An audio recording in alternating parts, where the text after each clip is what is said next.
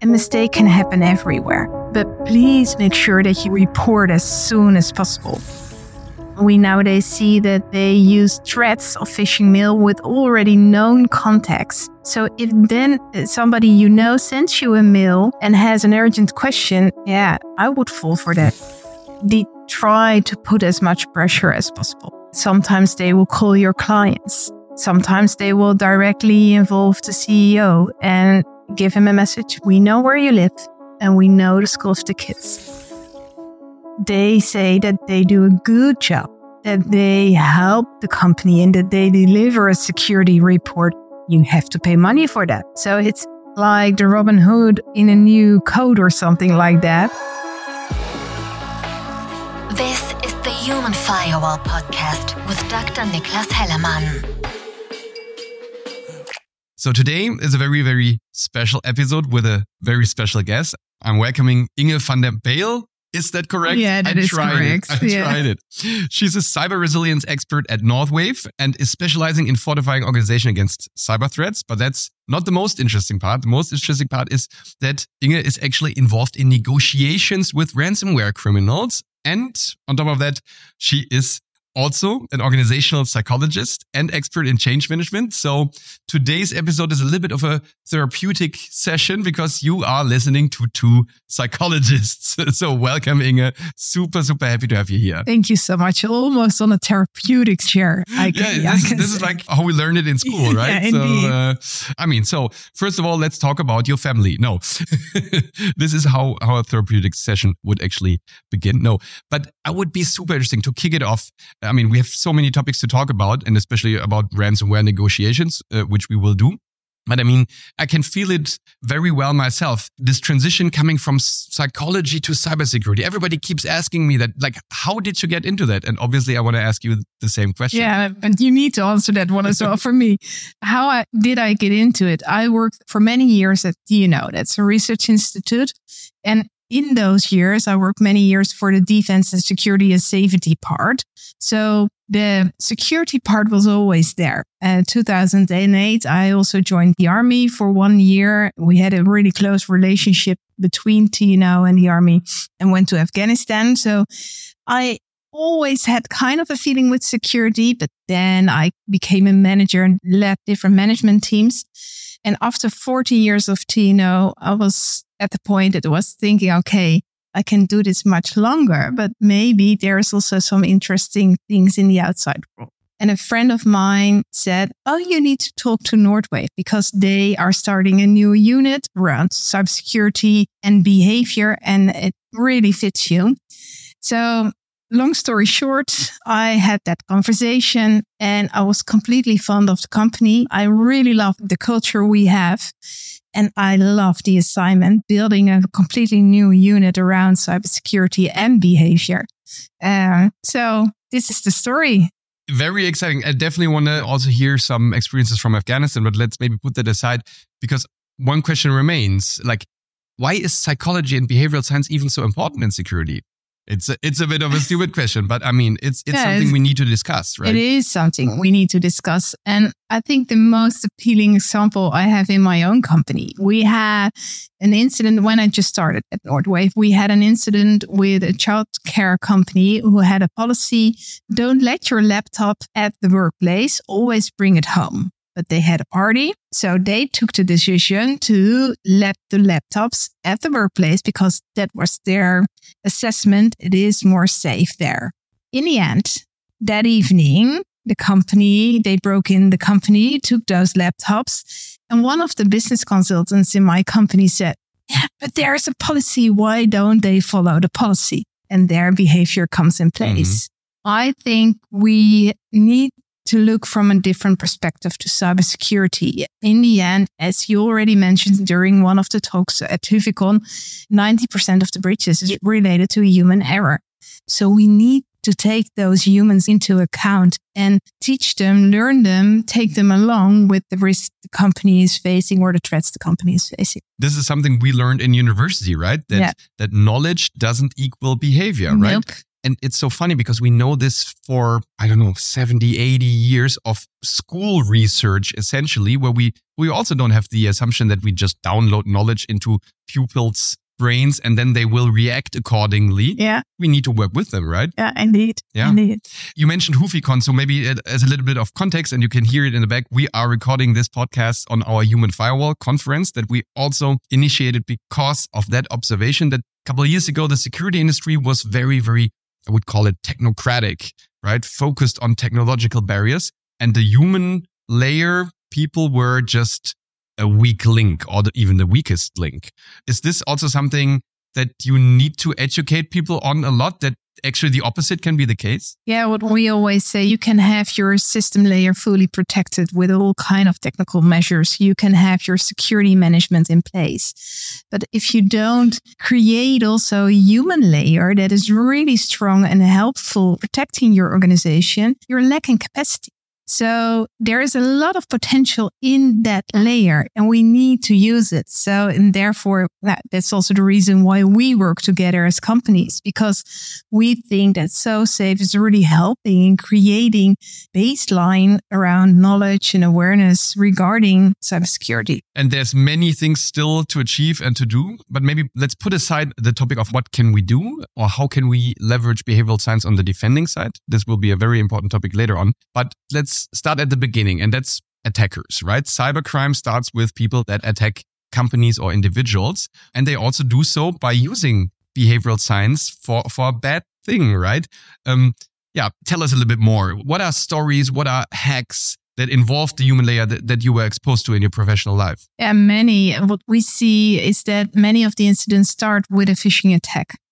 And in those attacks, you see in most cases urgency or authority used to put pressure in the email and to get a reaction from the receiver, putting down their username and their password. And then it's pretty easy access to the organization.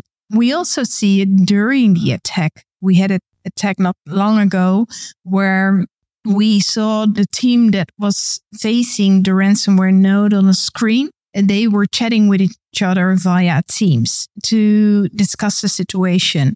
And the attacker was still in the network. So they took the picture of the specific situation and conversation in the Teams call, and they used that picture to put pressure on starting a conversation with the threat actor.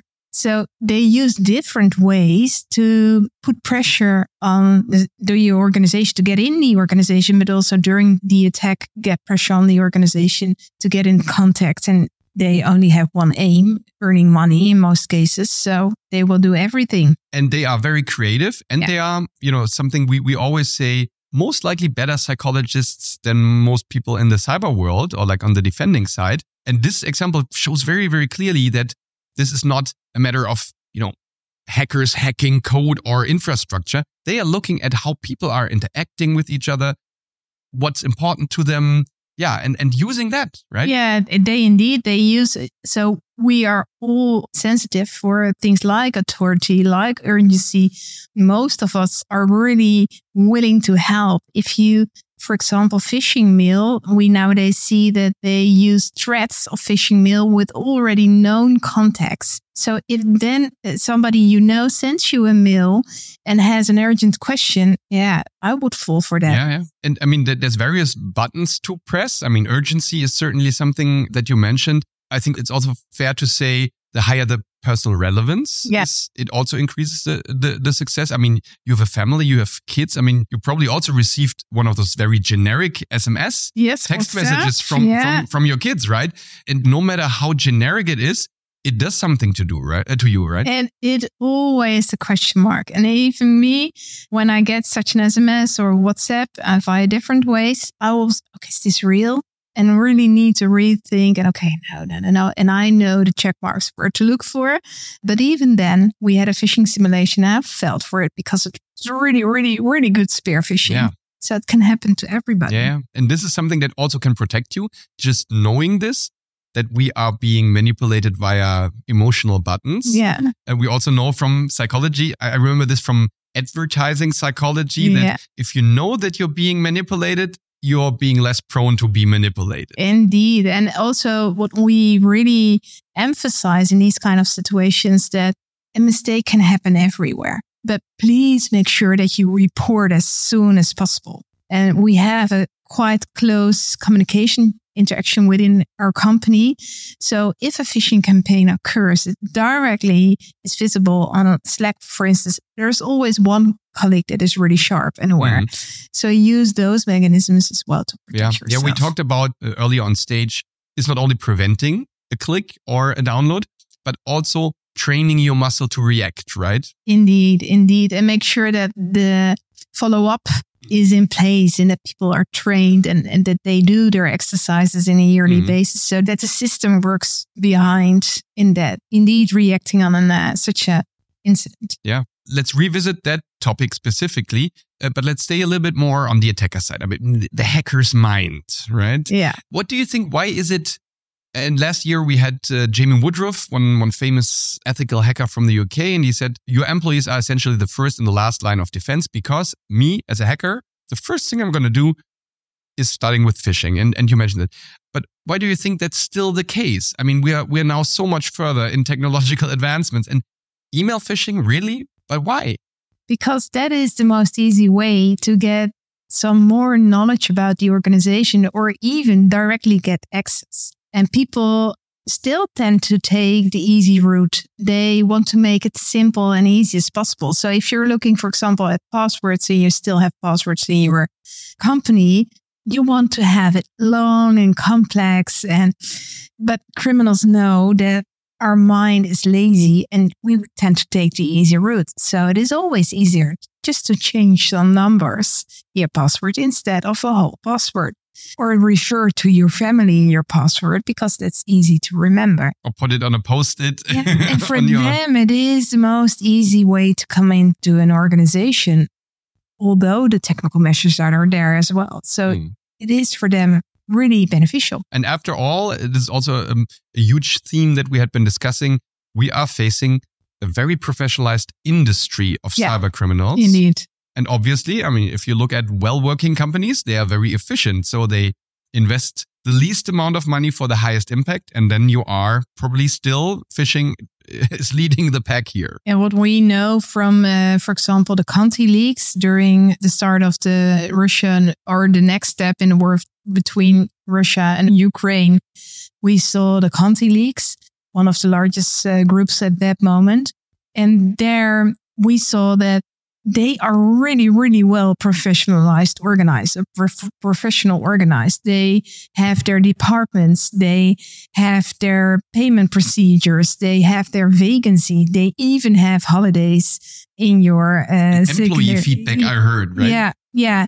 So it's like a normal organization and indeed well organized in such a way that they even reinvest. So they earn a lot of money, but based on those Conti leaks, we know that 50% of that is reinvested in better client communication, in a better service desk, in better ransomware uh, software, etc., etc. So yeah, they are pretty professional. So what's the net promoter score of Conti?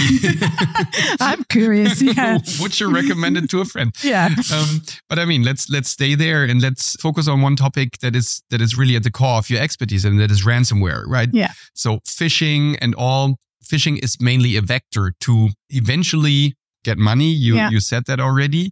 But why do you think ransomware is this super important and core monetization model of criminals nowadays? It's also relatively easy. It is in a safe manner making a lot of money and nothing more, nothing less. And not talking about espionage and things that is also emerging at the moment. Mm. The threats are changing. But looking at ransomware, you buy your access to a certain company on the dark web. You buy as ransomware affiliate, you buy your software. And based on that, it's like click, you don't have to be that technical to click and play. And you're in most of these groups are Russian related and they have kind of safe place there. So it is really easy way to make a lot of money. And that is what you see. Yeah, I mean, you described that, that there are indeed, yeah, software as a service offerings on yeah. the darknet. Yeah. Um, so in a sense, this led to the democratization of cybercrime, which is weird because we're talking about these things usually in the startup and scale up context, the Yeah. democratization of XYZ, in this case, of crime. of crime. Yeah. And we even see it, and we will touch up that, but during the negotiations, during the conversations we have between threat actor and the victim, they say that they do a good job, that they help the company and that they deliver a security report. You have to pay money for that. Mm. So it's like the Robin Hood in in a new code or something like that. But you see those changes and they promote themselves in, yeah, we're doing a good job for you as a company. It's criminal business. And they're humans, and we know from cognitive dissonance Yeah. that if you do a bad thing or something that you feel is a bad thing, Yeah. you need to somehow reframe it for yourself. So That- apparently, so they did. Yeah. Yeah. so Yeah. they do. Yeah. yeah, they're the good guys. So we, now we know. We also, I mean, let, let's maybe until we get to the negotiation part. I mean, there's some steps before. So you, I mean, you buy uh, an access on the darknet or you send out a phishing email and then you infect the system. Yeah. So if we go back like three or four years, this was essentially the core of the model, right? Encrypting data and then asking ransom. Yeah. But it evolved, right? Yeah, it evolved. What we see is that those criminals try to get in, move themselves through the organization and get out. And now not only with decrypted system, encrypted systems, I'm always mixing those up. Systems that don't work, they always now, not always, but in most cases steal data. And especially that part is the part that is really not to say it need a pain in the ass because a lot of companies have a lot of sensitive data think about your employees and all the different things you know about them. Think about your customers with all the information and especially in healthcare or when you're working for the government, a lot of sensitive information is involved and they know that and they monetize that. What, what you're describing is that next stage, right? So we had the ransomware Yeah. and then many companies actually installed backups or implemented backup solutions. I think the, the next step was then initially encrypting the backups Yeah. first and then going on the productive systems. And the second step was just extracting data Yeah. and threaten the companies with the publication. And what in most cases we see is that first data is encrypted and then they try to destroy the backups because when the backups are destroyed, they can come Mhm. there anymore as well. And then the ransom note is sent. Yeah, okay. Yeah.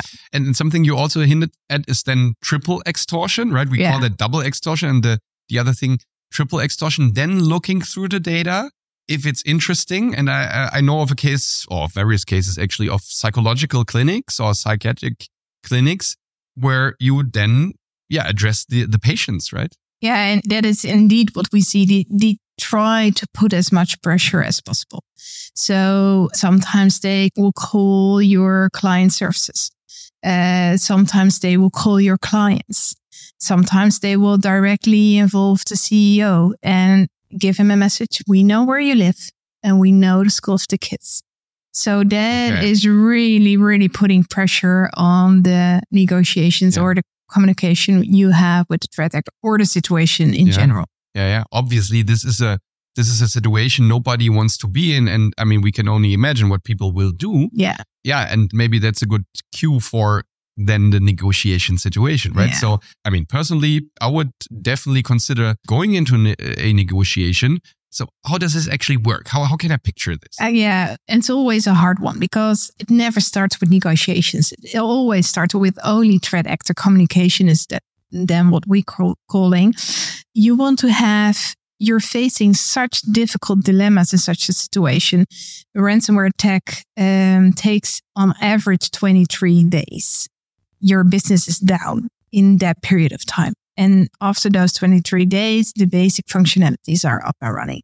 In those 23 days, you will face horrible dilemmas. One of them is payment, but it is also what are we going to say to the outer world? Uh, what is our uh, communication strategy, etc., etc. Legal consequences, more and more and more to tell about those dilemmas. Um, but before you can answer those dilemmas or answer those questions, you need to have enough information. And during those first conversations with the threat actor, we want to gain as much information as possible. So we want to know more about who's the group. We want to know more about, for example, what if is data stolen? Yes or no? And what data has been stolen? Um, if the systems are um, encrypted, uh, are they able to decrypt the systems? Yes or no? So there are several steps and checks you want to uh, make and get as much information as possible to make sure that you can find um, common ground to have a discussion with each other or to have a communication line between the threat actor and yeah. the victim. Because those pieces of information determine what, what you will actually have as an outcome or your ideal outcome of the negotiation. You mentioned one thing I want to want to deep dive on is that like, are they even able to decrypt? So tell us a little bit more about that. Yeah, what they say is um, if you pay a certain amount of ransom, and in most cases that are not, there are no small amounts anymore, uh, especially by uh, in situations where bigger companies are involved. Um, you know, to, you want to make sure that if you're in a situation that you need to buy the decryptor, the decryptor works. And so there are cases where it didn't even work. I mean, I paid money for it, so what? It's a yeah, bad product. there are more cases known, not mm. only in our company, but there are more cases known that, like, it's not the golden ticket decryptor. It always, when systems are encrypted, really depends on a group and and the speed, etc. But um, it takes it really takes time to get the systems back up, even if you have the key, because systems are always broken in some parts or the backups don't fully uh, come together and, and the systems don't react in the right manner because it's really time specific or something like that. So um, having a decryptor is not the golden ticket. And if you buy the decryptor, you want to make sure that for the pieces that you um, can use that, that it works, yes or no. Mm-hmm. I mean, a, a, lot of complexity. And yeah, you mentioned dilemmas that are essentially many, many dilemmas in, in, in this situation. So can you tell us a little bit more about, I mean, a dilemma by definition cannot be solved in a good way. Um, but w- what are things to look at? I mean, you mentioned some. Or, or, or, what what what are decisions that are better than others in in, in these kind of situations? Yeah. For example, looking at external communication, mm. I'm a big believer in transparency. But in a ransomware situation, certainly the first days where there's no structure and it's completely chaos, like when you have a fire, you know the impact. Yeah. in most cases, within 24 hours. Mm-hmm in a cyber incident, specifically a ransomware incident, takes about two to three days to fully comprehend the impact. Um, in that situation, telling the media that you are attacked and you're in a ransomware situation is not the most helpful thing because they'll all ask all different questions and you have no idea. So in these cases, we always say, um, make sure that you have a good basic community uh, communication strategy strategy and make sure that in the first few days if you don't have a clue don't say too much. So transparency to a certain level. Which is pretty much similar to real crime where you also where the police most of the times also doesn't um, publish any details about the ongoing case. Research so, yeah. yeah yeah yeah um, and I mean, uh, why shouldn't there be a parallel to real crime? It's just a different domain and different channel, but the mechanics are pretty much similar. They are pretty much yeah. similar. Yeah. yeah. And luckily, we see see also in the Netherlands we had a really big research with the I'm looking for the for the English word the uh, when you have aid in a security or in an um, a really nasty accident or thing you have oh yeah like psychological counselors yeah, right indeed yeah they had them for the physical incidents. Oh, yeah. Mm-hmm. But did not have them for the online incidents. But the amount of online incidents is twice as much as the physical ones. So nowadays, you see that also that support, um, victim support is in place for online incidents. And I think that's a really good step. I do absolutely agree because um, we all know, and we talked about emotional triggers, um, like being the success or like being the victim of a successful social engineering attack can have a huge impact. Um, sometimes we receive uh, mails and obviously we uh, route them or we try to route them to, to the specific authorities that ha- just had been um, victims of, for example, romance scam. And imagine like you just fell for a romance scam and you just realize it. There's so many ways. I mean, maybe you are in love with a person that doesn't exist. Uh, there's a lot of shame because obviously, you know, in your point of view, you made a very stupid decision, but um, it can happen to many, many people. Um, so I, I think this is this is super, super uh, relevant to have this type of emotional support, right? Yeah, and especially because what I didn't know is that the age, the group uh, between 25 and 35 is in most cases the victim. That is the largest group. So it's not the elderly. They are victims as well from, from WhatsApp fraud, for instance, but this specific um, fraud or this specific situations are in that young age group. Which actually uh, like fits to to the numbers I presented earlier that uh, we we run our um, you know citizen phishing simulations where we also um, correlated with age groups and we see the highest click rate, so the highest success rates for phishing in this, this young digital native group. Yeah. What is your explanation for that? I mean, it's an hypothesis, obviously. So, so the, the second highest click rate is in the elderly, yeah, which is probably not too surprising because they're obviously not exposed or have been exposed to too much technology. Um, but I have two two hypotheses. So the first one is if you look at the very young, the digital natives, um, they they they use social networks, social media that is very focused on oversharing personal information. So they don't question so much putting something on TikTok or doing a BeReal and you know, um, that's that's one thing. And the second thing is, um, when I look at myself, I'm in the middle bracket. Um, uh, then my first computer, I need to assemble. I, I really needed to assemble myself um, you know, I got the parts, then I put it together, and then it always crashed. And I wanted to play the latest games, and it always crashed. So I really needed to get into what happens in this, you know, back then gray box. You also know the gray boxes, yeah, right? And really understand what's happening behind the hardware and the software. And nowadays, if you're a digital native, you're also growing up, or you have been growing up with a, you know, very high degree of usability and and technology. An iPad or a, a regular pad doesn't really crash anymore, right? So that's a little bit my my explanation. So these these these age segments they are more consuming technology and and are less proactive about yeah. it. Yeah. yeah, I can agree with that. Yeah. yeah. So the problem will get bigger. Yeah. Uh, maybe one one thing I want to touch, which um, is is also, I mean, you talked about uh, dilemmas, um, and obviously paying is the last resort. That's also what um, uh, John Noble told us, who who was uh, here on the podcast earlier.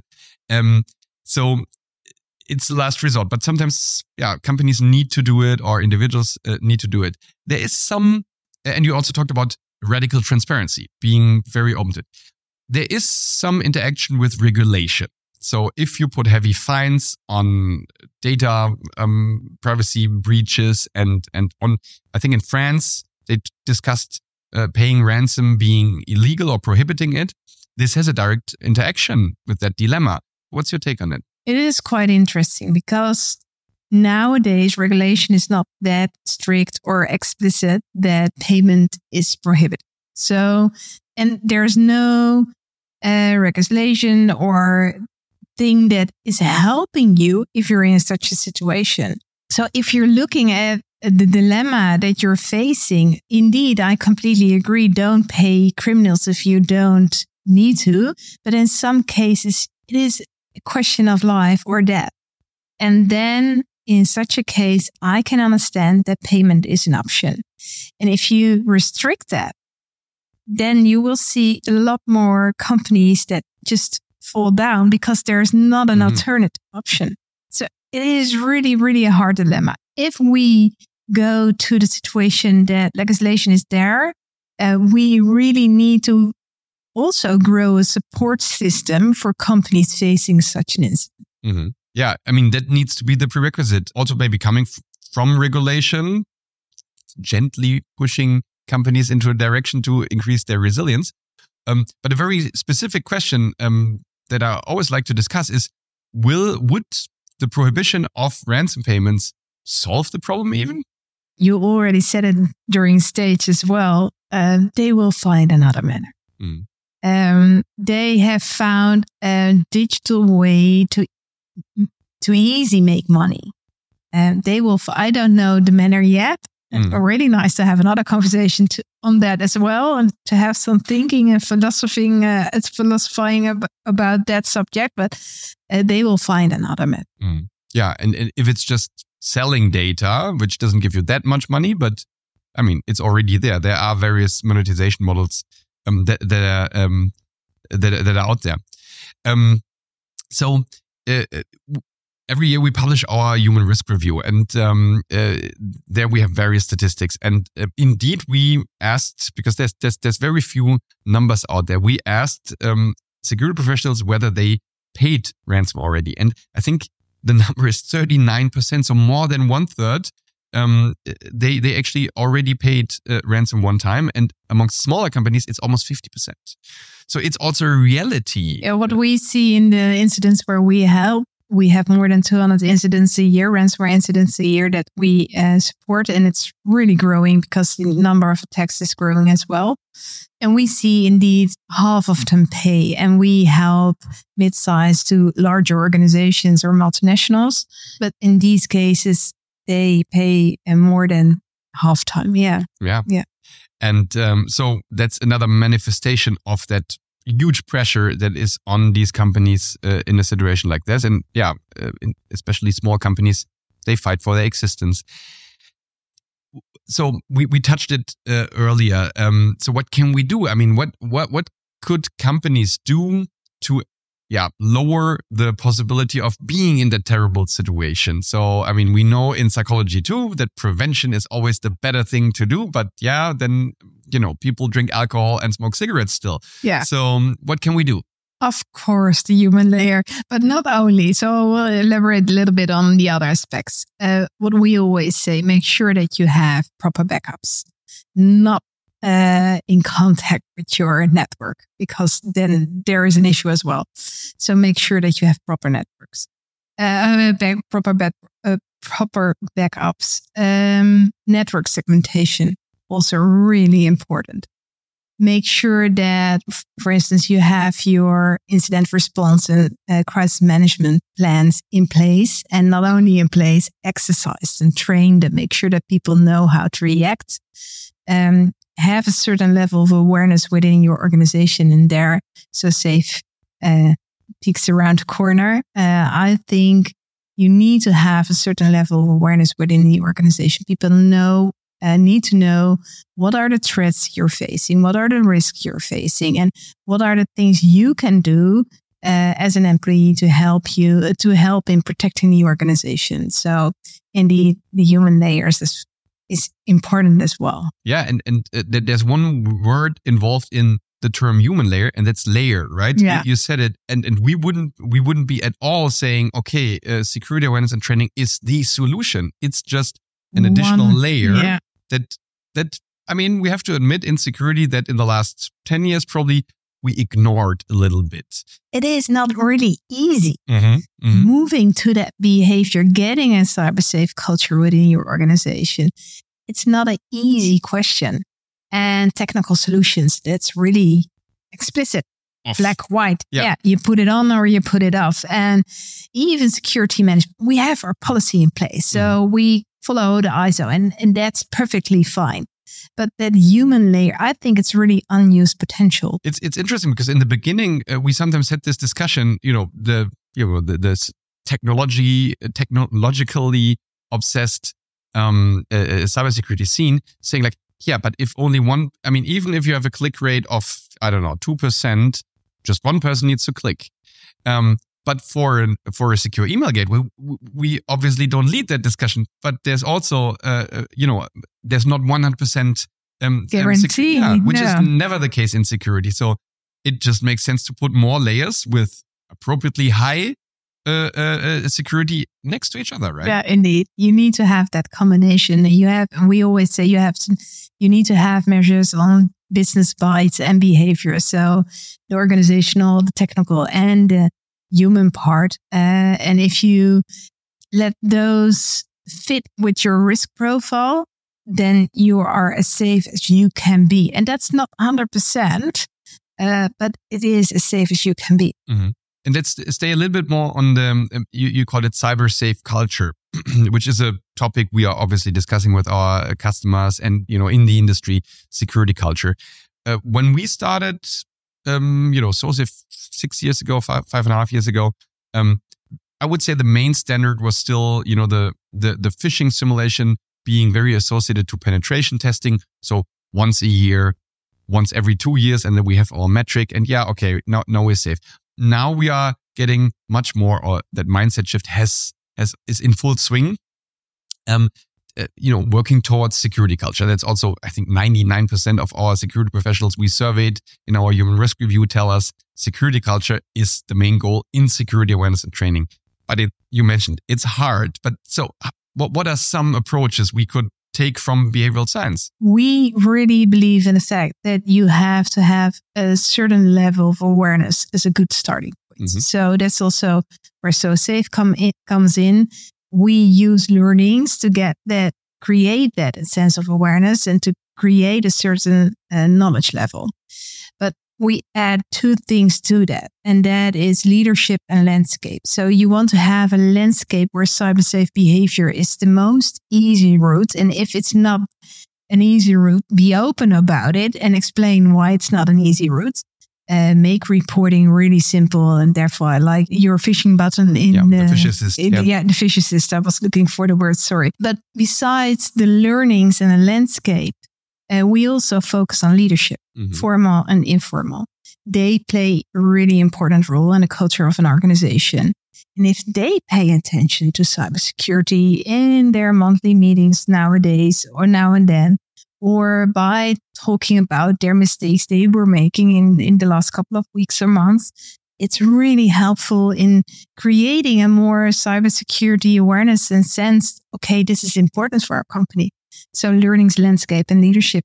Let's put that into context because uh, oftentimes I get the question. So how, how are you actually applying behavioral science and psychology in, in this uh, topic? And, and you specifically described it. It remembers me of, uh, of motivational psychology, which was one, one degree where we said, okay, what's the, what's, what are the levers of behavior or the ingredients of behavior? You, you need to define a certain behavior. So you need to know what is that secure behavior yeah. that you want to that you want to actually influence and, and, and change, you need to have um, a motivation to yeah. show the behavior. Yeah. And then you need to lower the barriers for showing that behavior. And this is exactly what you just described, yeah, right? Yeah. So that combination, I think, is the kind of the golden ticket towards mm-hmm. indeed that more cyber safe culture. Yeah. And again, it's not easy. It takes time, but you need that time to make sure that that human layer is in place as well. Mm-hmm. And it's probably also, I mean, it takes time and, it, and it's not a project that will be finished. no, no, point, it's right? continuously, yeah. it's continuously the threats are changing. Mm. The mm-hmm. risks of your company is changing. You do merger and acquisition. You get different employees. So you need to be continuously aware of that changing surrounding inner and outside the organization. Um, and need to adjust to that. So there's always new information to share. Yeah, which is, I mean, not a not a very pleasant thought, but um, on the other hand, we are also not installing an antivirus or EDR tool and then let it let it run the scan and then deinstall it again, right? But that continuously changes fact of life, isn't yeah, it? So absolutely, yeah, it's part of the hygiene in the organization. Yeah, and let's maybe, I mean, I'm using, I'm looking for a segue for the next topic, but I mean, we talked about emotions and um, we just talked about the security industry and and, and other other tools. Um, one theme and one topic we had been been discussing here at at Huficon very intensively is the whole um, state of cyber professionals. So, I mean, the talent shortage, but then also the mental stress. Um, if you if you uh, tell us a little bit more about your your daily work, I mean, this is also an area where psychologists can you know understand better and and then also also maybe see patterns.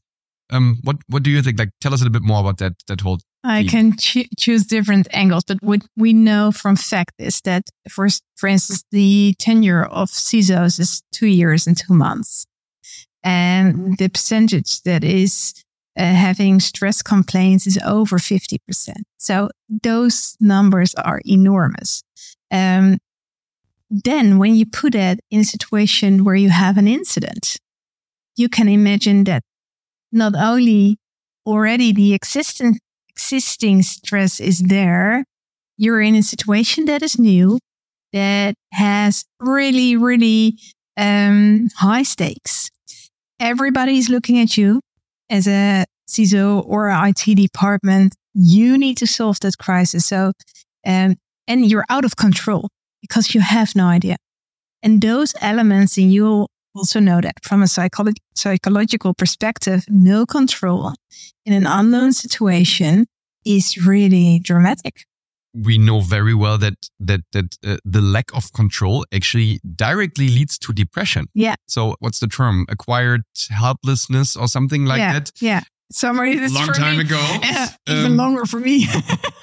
it's one of the factors that makes people um, depressed if they if they can control a situation, and um, especially if you are looking at a you know unknown threat, a constant threat that that does something to you and and also on a physiological level this this is a very slippery slope into into burnout or depression right? Yeah. Is there something that we can do to support our fellow CISOs and and and colleagues? Open a conversation yeah mm-hmm. that is the the starting point i'm really happy when I, i'm at uh, board level, uh, we have done many exercises or even during incidents, you see that the subject of cybersecurity uh, is really a topic that is for the board table. So that is really a good starting point. Um, and make sure that you, as a CISO, make explicit what the risk is. Open that conversation with your board and make sure that you get the budget to have the people and the support you need uh, to fix the organization to make sure that you're as secure as you can be in a situation where you're in. Um, and I think opening that conversation, getting that awareness and understanding on decision level is really a good starting point. Mm-hmm. And and also like uh, think about the numbers from our report. I think 56 percent of all the surveyed cyber professionals tell us that the attention of the board has increased. Yeah. So that's a good that's news. That's a good thing. Yeah, that's a good thing, but still it's half of them that that don't feel like that. So what can we do to to even further raise that attention on the board level? Yeah, what we do many times are dilemma sessions, for example. Okay. Mm. Um, make sure that you have uh, stories around uh, for companies that are alike or uh, in the same area and uh, ask those companies to tell stories about what happened and how they uh, managed it and how they feel about it to create that conversation to make sure that um, also on board level there is awareness. It's no longer okay. It's not going to happen to me, and many companies know that they are potential victim. So you need to create that conversation. I would absolutely agree. And if I think about the, the conversations that we're having with our customers, it has improved over the last couple of years. So, I mean, luckily or unfortunately through real attacks, um, uh, and it never works better th- than a situation where a competitor got hacked. Then usually you have that immediate attention. I think the challenge is to keep it on a certain level because um, I, I think John Noble also told us that you know you have an incident, you spot it, and then if the the attackers just stay in your system and don't do anything, I mean, sometimes, you know, attention just moves on, right? So we need to keep the attention level because it's the new normal we, we are currently living in, right? Yeah, indeed. And, and that you need keeping that conversation open, make sure, and, and therefore in uh, platforms like SoSafe, with those micro learnings, making sure that you have the continuous attention for the subjects in light and uh, not really intensive manners, nothing more than needed. Um, it will keep the subject alive and kicking. But indeed, the sense of urgency just behind after an incident is really different than when you're two years and you're completely functioning as an organization. That happens as well. Yeah, yeah. And that's also the balance we all need to make between the regular business and then also keeping resilience. Inge, time flies. Um, but maybe just as as closing our our, our episode of today, um, I mean, two two psychologists talking about psych, uh, cybersecurity. Um, what would be your your wish or your message to your your fellow cybersecurity professionals from the point of view of a psychologist? I really want to ask them: put yourself in the user his or her shoes and ask questions. Go sit next to somebody uh, who is working on the front desk and ask them, uh, how do you report an incident? And get an idea about what is working and what's not working. Have a conversation at a coffee moment and uh, ask about, okay, do you know what the risks in this company are? And do you know your role? Open up that conversation. It's not like the employee is not willing. In most cases, they just don't know. What a nice final final statement. So actually don't treat your people as, as, as the weakest link. Treat them as humans as yes. they are, right? Yeah, and then indeed. they will help you in defending yeah. your company. They are more than willing to. What a nice end to this episode. And thank you very much, Inge, for, for being here today. And obviously to all listeners, if you liked our episode today, which I'm very, very sure of, then please leave us a review and also subscribe to our podcast so you stay up to date um, of any upcoming episodes and tune in soon. And thank you very much again for tuning in. The Human Firewall podcast by SoSafe is produced by Early Studios.